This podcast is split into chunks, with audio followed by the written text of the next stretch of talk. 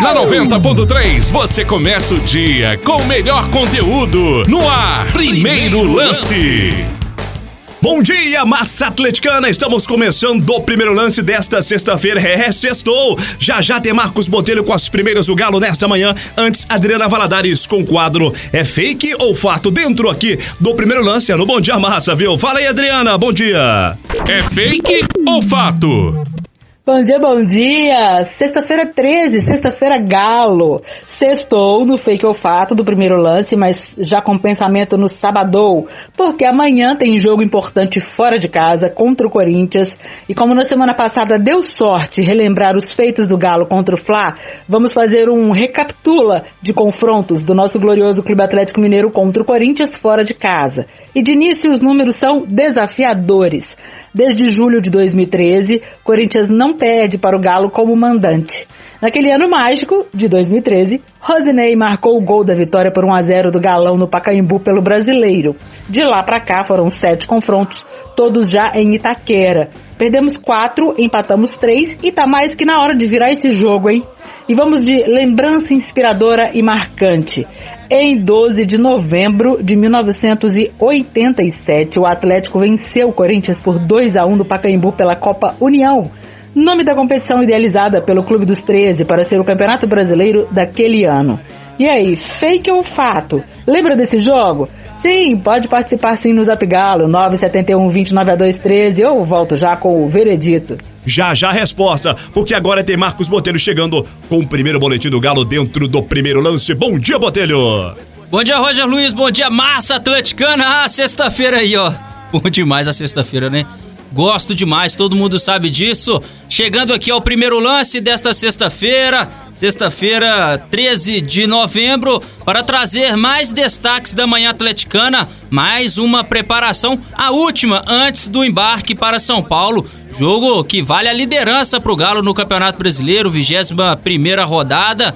Jorge Sampaoli fazendo os últimos ajustes da sua equipe para este grande duelo, mais um clássico, o Galo que venceu o Flamengo, o maior clássico interregional da, do Campeonato Brasileiro, do futebol brasileiro em si, e agora encara o Corinthians. Olha, massa atleticana, eu daqui a pouquinho eu trago o provável Galo para a partida contra o Corinthians, mas antes eu quero chamar aqui o Igor Rabelo, que deu entrevista coletiva ontem na Cidade do Galo. Quem não teve a oportunidade de escutar dentro da resenha do Galo, da nossa programação, escuta aqui no primeiro lance. O zagueirão Igor Rabelo falou bastante da partida contra o Flamengo, fez a sua projeção do jogo contra o Corinthians de suma importância e a preparação na Cidade do Galo a todo vapor com o Igor Rabelo com grandes chances de começar como titular ao lado do capitão Hever. Daqui a pouquinho eu falo do provável Galo. Antes, vamos escutar aqui o Igor Rabelo, que ele disse na Cidade do Galo sobre o jogo contra o Flamengo e o próximo contra o Corinthians. É isso, né? Sabemos que no brasileiro é, temos jogos difíceis o tempo todo, né? Então todos os jogos são difíceis. É, viemos de uma grande vitória contra o Flamengo, agora outro grande jogo contra o Corinthians. A gente tem que entrar focado que a gente precisa desses três pontos. É, o Atlético vinha sendo criticado, né, por é, ter errado muitas vezes finalizações e a defesa também vinha ficando muito exposta. Esse último jogo, o conjunto do Galo funcionou muito bem. É um parâmetro para vocês esse jogo do Flamengo para manter esse nível, por exemplo, contra o Corinthians, é aquele nível ali que o Galo precisa? É, a, gente, é, a gente veio de alguns jogos difíceis, né? É, no quesito vencer, né? Não conseguimos vencer em quatro jogos. É, tivemos dois jogos que acho que faltou um pouquinho de sorte também, que controlamos o jogo, que foi o Esporte e o Fluminense, que infelizmente não conseguiu sair com a vitória, mas o segundo tempo ali do Fluminense foi é, totalmente controlado, né? O jogo do Esporte também totalmente controlado. Acontece, futebol futebol é assim. É, então, contra o Flamengo, a gente precisava muito, ainda mais que era confronto direto, né, pela primeira liderança. E a gente tem que, tem que buscar sempre vencer. É, sobre você falar sobre o conjunto, né? É, até tem até engraçado você falar assim, porque é, São Paulo até conversou com a gente, achou que o nosso conjunto de equipe, né, assim, de, de não foi tão assim bom, né, tão, tão diferente. Algumas peças é, individuais foram bem no, jo no jogo, né, então é, isso sobressaiu. né? Então fica parecendo que a equipe foi muito bem, tipo, o que ele queria pro jogo, mas já teve bastante cobrança dele, né? No quesito é, conjunto na equipe, né? Todo mundo junto, então a gente tem que continuar trabalhando firme, é, prestando atenção no que ele quer, passando pra gente para que nesse jogo contra o Corinthians a gente saia com a vitória também. É, queria que você falasse a respeito de, é, da moral que dá para você essa atuação que você teve no jogo contra o Flamengo, né? Você disse que o São Paulo falou que algumas peças funcionaram individualmente e você, inclusive, esteve aí na relação de eleitos melhor, melhor em campo, é, votação da CBF como, como zagueiro da rodada, enfim. É, dá essa moral ainda mais para enfrentar um Corinthians, um jogo que o Atlético perde, um Júnior Alonso também. Como que funciona isso? É, então, eu sempre com meus pés no chão, né, cara? Então, eu sempre procuro dar o meu melhor pelo, pelo Galo, então sempre buscando dar o meu máximo. Isso aí de melhor em campo, enfim, essas coisas deixo para vocês, para a torcida falarem, mas eu sempre vou estar tá focado ali no, meu objetivo, que é ajudar o Galo dentro de campo. Então, isso aí eu não me preocupo muito não, se, se foi muito bem no jogo, todo mundo tá falando, eu tô focado ali no, no objetivo, né, principal, que é, que é vencer o jogo e dar o melhor pelo Galo. É, como falado pelos companheiros aí, sua atuação diante do Flamengo foi muito boa e olhando os históricos das escalações do Jorge Sampaoli, o substituto do Júnior Alonso pelo lado esquerdo diante do Corinthians deve ser você. Caso isso ocorra, jogando em um sistema de defesa com dois zagueiros, como manter o mesmo nível de futebol do jogo contra o Flamengo diante do Corinthians? É, essa questão de, de quem vai jogar é, não tem como dizer, é, até mesmo porque tem outros jogadores de muita qualidade aqui, né? Então, quem ele escolher vai, vai dar o melhor dentro de campo e vai ajudar o Galo, né? E essa questão do, do de, de a gente entrar da mesma forma, né? Como entrou contra o Flamengo, acho que antes nos outros jogos estava tava faltando muita competitividade nossa, né? Dentro de campo. É, então Contra o Flamengo a gente já mostrou outra cara, muito competitivo o time, então esse vai ser o principal foco que a gente tem que ter para a gente sair com a vitória lá contra o Corinthians. Rabelo, você veio de dois anos consecutivos, tanto pelo Botafogo como pelo Atlético, como titular da sua posição. E esse ano não, você briga ali por, por uma vaga no time titular. O que muda em relação a isso? Então, assim como quando eu estava jogando, é, muitas das vezes eu vim de, de muitos jogos, né? até ano passado joguei muitos jogos. Eu, eu não, não considero titular nem reserva quando estava jogando, então eu acho que todo mundo está preparado aqui na, no elenco é, para dar o melhor. Né? Então, claro que esse ano eu, tô, eu, eu venho jogando menos, mas eu sempre tenho que estar tá bem preparado aqui, treinando bastante e nos jogos mostrar o meu, meu futebol. Aí, Roger Luiz, massa atleticana, as palavras do zagueiro Igor Rabelo jogou demais, né? Realmente ele jogou muita bola contra o Flamengo, que seja assim contra o Corinthians também. Ele e todos os jogadores que participarem desta grande partida. Já que eu falei do provável Galo, é, tem o último treino hoje, mas a base da equipe não deve fugir do que eu vou dizer aqui para vocês, viu? Massa atleticana. O Eduardo Vargas deve fazer a sua estreia já como titular. O último treino acontecendo hoje, 10 horas da manhã, lá na cidade do Galo, campo 7. O provável Galo para sabadão de Everson no gol, Guga na lateral direita, a zaga com o Hever e o Igor Rabelo, o Guilherme Arana, ex-corintiano, na lateral esquerda. Aí o meio de campo com Alan Souza, Natan Izaratio e fechando o ataque Vargas pelo lado direito, Sacha um pouco centralizado e na ponta esquerda o Keno, artilheiro do Galo no Campeonato Brasileiro, com nove gols. O Keno tá de volta, ele falou isso ao término da partida contra o Flamengo. Voltei, voltei e voltou mesmo. Nove gols, tem um atacante dono da camisa número 11. É este o provável Galo para cima do Corinthians, o Atlético muito desfalcado. Mariano, um jogador que disputa é, posição com Guga na lateral direita, está lesionado, assim como o Jair, e tem os desfalques dos selecionáveis Alan Franco, Savarino e o xerife Júnior Alonso. Portanto, este que eu passei aí, o provável Galo. E aí, Márcia? Mande no Zap Galo no 971 20 9213 qual o Galo que você gostaria que entrasse em campo contra o Corinthians. Mande aí no Zap Galo a sua opinião, mande também uma mensagem de voz Se não entrar agora na no primeiro lance, pode ter certeza que no Na Geral com elas, hoje é Na Geral com elas, e também na resenha do Galo, o seu áudio no Zap Galo até 13 segundos estará presente na nossa programação. Daqui a pouquinho eu volto com mais informações. Ontem teve coletiva do presidente Sérgio Sete Câmara e do seu vice Lázaro Cândido da Cunha. Daqui a pouquinho, Roger, eu volto dentro do primeiro lance para falar um pouco sobre esta coletiva que aconteceu lá na sede administrativa do Galo, no bairro de Lourdes. Gabi Silva trazendo informação do Galinho na 90.3. Bom dia, Gabi. Você, Roger Luiz, bom dia, massa atleticana. Vamos falar agora das categorias de base do Atlético. Começar falando sobre o Sub-17. O Sub-17 que venceu a segunda consecutiva venceu o esporte fora de casa, lá na Arena Pernambuco, mas uma vitória que não foi suficiente para a classificação às próximas fases. O Galinho que pecou muito no início da competição foram cinco empates, duas derrotas e duas vitórias apenas da equipe comandada por Lucas Batista, que não conseguiu vaga à próxima fase. A equipe já retornou a Belo Horizonte nesta quarta-feira mesmo, já iniciou a preparação, agora tem pela frente só a Copa do Brasil da categoria. Então o Galinho que vai brigar pelo título da Copa do Brasil, já que no brasileiro ficou devendo. Já falando sobre a equipe sub-20 que vinha embalada no Brasileirão, na Copa do Brasil, o Galinho que empatou com o Goiás pela Copa do Brasil sub-20 o Galinho que vinha de goleada no Brasileirão, também na Copa do Brasil, começou bonito, eliminou o Gama na primeira fase, eliminou o Bragantino vencendo os dois jogos e agora em casa deu bobeira contra o Gama. Jogo 0 a 0 realizado na tarde desta quinta-feira no Sesc Venda Nova. Então o jogo de ida das quartas de final da competição. O Galinho que precisava vencer, fazer um bom resultado em casa, já que a decisão será no Goiás. Eu vou passar aqui a ficha técnica para a massa atleticana saber quem foi a campo. O técnico Marcos Valadares levou a campo o goleiro Jean, lateral direito Thalisson, dupla de zaga Iago e Guilherme, lateral esquerdo Kevin. No meio campo, dupla de volantes Iago e Wesley. Júlio César, meio campo.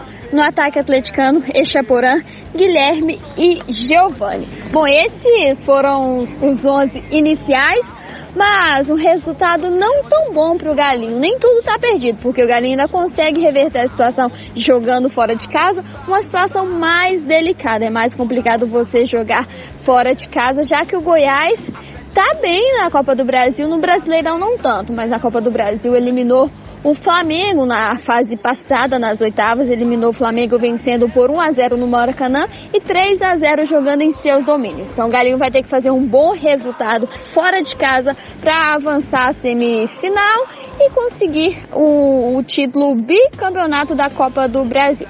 Para esse duelo aqui em casa, o técnico Marcos Valadares levou a campo Gabriel Santos.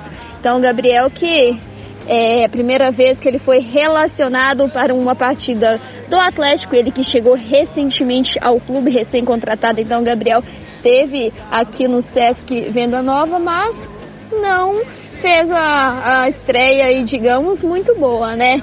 Mas agora o Galinho que tem pela frente outro confronto, dessa vez contra o Santos pelo brasileiro, antes de jogar contra o Goiás no jogo de volta. Vou falar segunda-feira, 5 da tarde, também aqui no Sesc.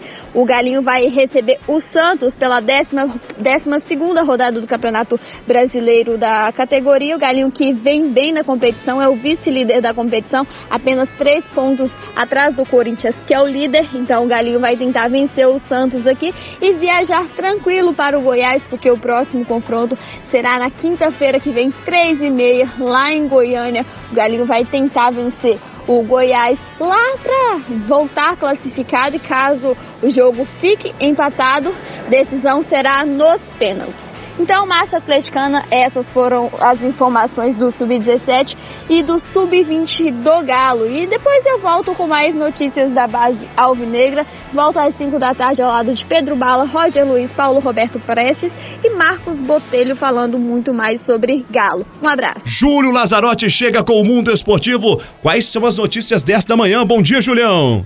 Bom dia, Roger. Bom dia, massa. Vamos de jogos pelo mundo. Eliminatórias sul-americanas para a Copa do Mundo 2022. Temos três jogos: Colômbia versus Uruguai, Chile e Peru. E o Brasil recebe a Venezuela.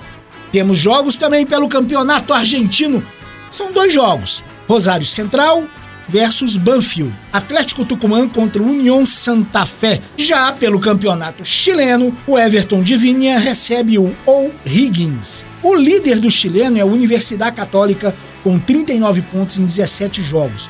O Everton está em oitavo com 23 pontos. E o O'Higgins é o vice-lanterna na 17ª posição. Daqui a pouquinho eu volto com o meu galo, minha vida. Hoje tem história legal. Marcos Boteiro retorna à programação trazendo mais galo. De volta, Roger Luiz Massa Atleticana aqui no primeiro lance desta sexta-feira, fechando o primeiro lance da semana, hein?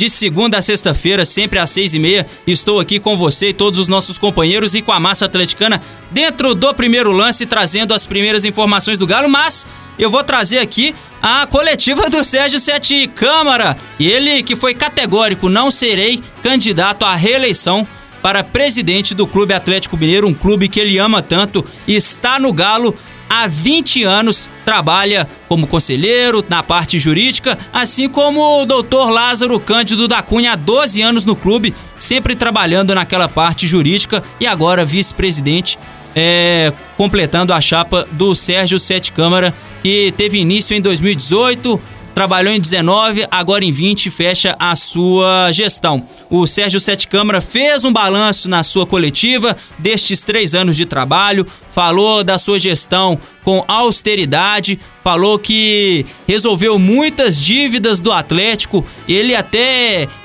deixou ao relento o campo, né? As quatro linhas, dentro das quatro linhas o elenco, com pouco investimento algo que preocupou ele muito, por isso ele buscou apoio do Rubens Meni, que depois trouxe o Ricardo Guimarães para esta dança, uma bela valsa. O Ricardo Guimarães, a família Meni, junto com a diretoria do Atlético, fazendo um galo muito forte em 2020, porque o Sérgio Sete Câmara não queria um galo fraco para entrar dentro da Arena MRV. Tinha preocupação do Atlético disputar a Série B no seu estádio, mas o Atlético muito forte. Inclusive, em toda a gestão do Sérgio Sete Câmara, o Atlético não passou uma rodada sequer no Z4 teve longe de cair para a segunda divisão. Um trabalho feito com muito zelo na diretoria e dentro do campo. O Atlético se ajustou ali com muita dificuldade em 18 e 19 e agora em 2020 com um bom trabalho. Trouxe o Alexandre Matos, é verdade, um grande reforço citado pelo Sérgio Sete Câmara. O Alexandre Matos, inclusive, não está de saída, viu, Massa? Foi garantido isso ontem na coletiva na sede de Lourdes e o Alexandre Matos que bateu o pé e falou: traz o Keno. O Sérgio Sérgio Câmara revelou que não queria trazer o Keno, mas o Alexandre Matos foi categórico e disse: ele é um jogador que decide e que muda a partida. Aí o Keno veio e deu no que deu, né? Todo mundo vendo aí o Keno jogando um bom futebol com a camisa 11 do Galo. Os investimentos acontecendo com a ajuda dos parceiros e a austeridade do Sérgio Sete Câmara em outras questões. Falou bastante da base, o trabalho do Chavre, que a Gabi Silva sempre destaca aqui na nossa programação. Falou do futebol feminino, que tem a Nina lá dando o seu apoio, o seu grande suor o futebol feminino do Atlético chegando com muita força. Quem sabe é, nessa semana que se inicia o time feminino do Galo conseguindo a sua classificação para a segunda fase do Campeonato Brasileiro Série A2. É o Galo forte em todas as frentes, profissional, feminino e também nas categorias de base. Mas enfim, o Sérgio Sete Câmara disse que está um pouco cansado, desgastado, que é uma pressão tremenda ser presidente do Galo. Lázaro Cândido da Cunha também falou sobre isso e nomes começam a ser ventilados, apesar que um, um nome é praticamente certo é, para assumir a presidência do Atlético, uma candidatura solo, nenhum candidato querendo fazer oposição. Talvez o Fabiano Casecas possa ser o candidato da oposição, mas Sérgio Batista Coelho deve sim ser o nome da situação, com total apoio da diretoria atual e também dos parceiros que estão investindo no Atlético. Sérgio Batista Coelho, que já foi vice-presidente na gestão Nélio Brandt e Ricardo Guimarães, inclusive o Guimarães indicou o nome do Sérgio Coelho. é um nome de consenso do Conselho, do Atlético, da, dos parceiros financeiros, da diretoria atual e até mesmo quem se opõe à atual gestão do Galo. E provavelmente o José Murilo Procópio será o vice-candidato à presidência. Mas o Sérgio Sete Câmara ontem não quis dar nomes, mas ele deixou claro que o próximo presidente terá total apoio dele e você acompanha aqui a pergunta que eu fiz ao presidente atual do Atlético lá na sede administrativa do clube. É, eu disse que não ia citar nomes aqui, né? Porque como eu te falei, até em respeito ao conselho deliberativo, às pessoas que têm que ser ouvidas, né? Então assim está sendo é, é, discutido. O Sérgio é um dos nomes, com certeza, e, e, aí eu acho que no momento oportuno isso virá à, tona, né? Hoje eu estou aqui aqui basicamente para dar uma bater um papo com vocês sobre o que nós fizemos nesses três anos e comunicar que de fato é, é, na direção do clube né, eu não continuarei. Mas ah, o que vem por aí em breve a gente vai saber. Com certeza eu vou estar junto com as pessoas que me ajudaram a chegar até aqui nessa condição. Eu tenho certeza também absoluta que eu saio muito bem do clube, é, do ponto de vista é, de, de, de, retorno ao conselho que depositou em mim essa confiança, eu acredito que, que, que foi muito satisfatório. E eu volto para esse conselho, para essa cadeiras, essas cadeiras aí, né? para fazer aquilo que, que eu acho que todos os conselheiros têm que fazer, que é apoiar quem tem a difícil tarefa de estar aqui conduzir os destinos do clube. Tá aí a fala do Sérgio Sete Câmara. A massa ouviu aí a palavra do atual presidente do Atlético. A sua gestão termina em dezembro, inclusive, a eleição no dia 11 de dezembro, tá, massa? Fique ligadinha, 11 de dezembro, a eleição que colocará um novo homem à frente da cadeira de presidente do Galo. Enfim, Roger Luiz, massa atleticana, eu me despeço aqui dentro do primeiro lance. O primeiro lance eu volto só na segunda-feira da próxima semana, mas eu volto durante a nossa programação. Daqui a pouquinho tem o Bom Dia Massa com Robson Miller, tem Na Geral com Elas, é, Na Geral com Elas hoje. E à tarde tem a Resenha do Galo, ao seu lado Roger Luiz, ao lado também de Pedro Bala, Gabi Silva, Paulo Roberto Prestes e de toda a massa atleticana que participa e interage conosco no Zap Galo e nas nossas redes sociais. Zap Galo 97120 9A213 e as redes sociais arroba a Rádio da Massa. E eu vou, mas eu volto. Aquele abraço. Ivan Duarte chega com as informações do Corinthians. Bom dia, Ivan. Bom dia, Roger Luiz. Sextou na Rádio da Massa. Um abraço para você, um excelente dia ao amigo ouvinte que acompanha o primeiro lance. Como eu trouxe ontem aqui no programa, a diretoria corintiana prometeu que até hoje à tarde iria pagar os três meses de salários atrasados para os atletas. Pois bem, a diretoria cumpriu parte da promessa. Os salários de agosto e setembro já foram pagos. Tudo indica que o salário referente ao mês de outubro será pago na tarde desta sexta-feira. É uma forma de incentivar os atletas para este difícil jogo contra o Galo. A equipe corintiana que segue se preparando para esse confronto de sábado e pode ter novidades no time titular.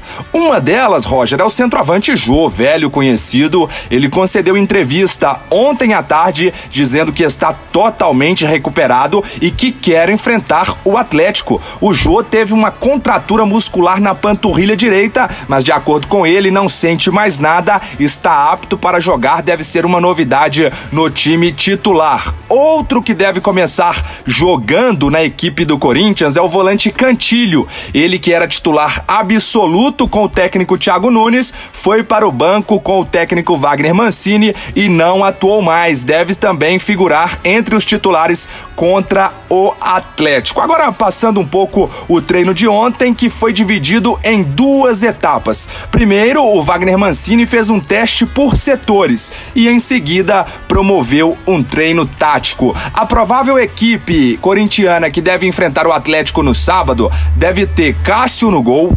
Fagner na direita, Marlon e Gil formando a dupla de zaga e Lucas Piton pela esquerda fechando a defesa. No meio de campo, Gabriel, Cantilho e Luan.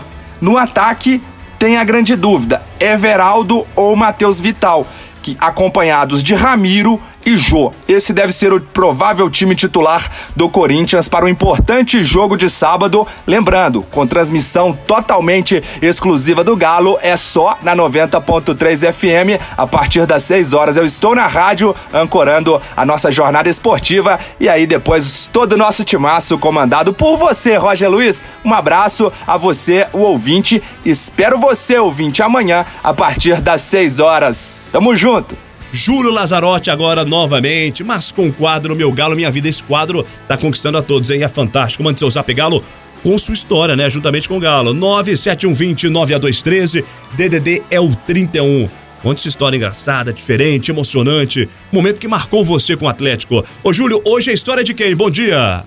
Gente, gente, gente, vamos lá de Meu Galo, Minha Vida. E hoje, quem vem contar a história é o Guido. Chega aí, campeão! Fala galera da Rádio da Massa, beleza? Meu nome é Guido, eu moro no bairro Morumbi, em São Paulo. Eu queria contar a história é, de um jogo que mais me marcou e não tem como, é o jogo do Galo e Tijuana. E na época eu trabalhava como gerente de um cinema e fui pro trabalhar no dia com a blusa de uniforme por baixo da, da, da camisa e fiquei pensando o dia inteiro uma forma de adiantar tudo para poder fechar mais rápido, para poder dar tempo de o jogo. Mas foi chegando no final do dia, eu coloquei na rádio e aí, cara, foi batendo nervoso, tal, ansiedade, eu não conseguia fazer nada, não conseguia fazer nenhuma conta básica mesmo. E aí eu deixei tudo lá, saí correndo e, e desisti, não dava para fazer nada, muito nervoso. Aí eu lembro que eu cheguei para ver o jogo, só que eu não, não lembro assim como que eu cheguei lá, nenhum lance do jogo, fiquei tava muito nervoso mesmo na hora. Só lembro do lance da bola quicando assim, pegando altura e velocidade, saindo do Léo Silva e passando dele e o juiz dando pênalti. E aí, quando o juiz deu pênalti, todo mundo começou a xingar e tal, foi aquela loucura. E, e eu lembro que eu não fiquei nervoso, não fiquei juiz, não fiquei Léo Silva. Cara, eu só olhava assim pro Vitor e pensava assim: Vitor, você vai pegar, você vai pegar. E aí os caras começaram a fazer uma hora do Tijuana bater o pênalti, demorando muito. Eu, e os caras falaram alguma coisa. Eu falei: gente, olha lá, os caras estão muito nervosos. Então, nervoso igual a gente, é o pênalti mais difícil da vida do cara. Falei, Vitor, olha pro cara, Vitor. O cara tá todo cagado. E vai bater no meio do gol. Não pula, Vitor, não pula. E fiquei pensando nisso, falando em voz alta. Não pula, Vitor, vai bater no meio do gol. Aí o, o, o Vitor fez a defesa na hora, cara, foi uma loucura. Nossa, até o, o dono do bar, que era cruzeirense, ele comemorou, sério. E aí, saindo do, do jogo, né? Eu comecei a, a passar muito mal na hora acabou o jogo. Parece que minha pressão baixou e eu fiquei tonto, fiquei fraco e fiquei bambo assim. Cara, eu consegui pegar minhas forças todas e fiquei na cabeça que eu tinha que fumar um cigarro. Aí eu fui na, na, na padaria e cheguei lá todo torto, assim, parecia que tava tendo um ataque. Aí eu juntei todas as minhas forças, peguei as moedas todas que eu tinha no bolso, coloquei no balcão e falei com o cara assim, cara, eu quero alguma coisa de fumar.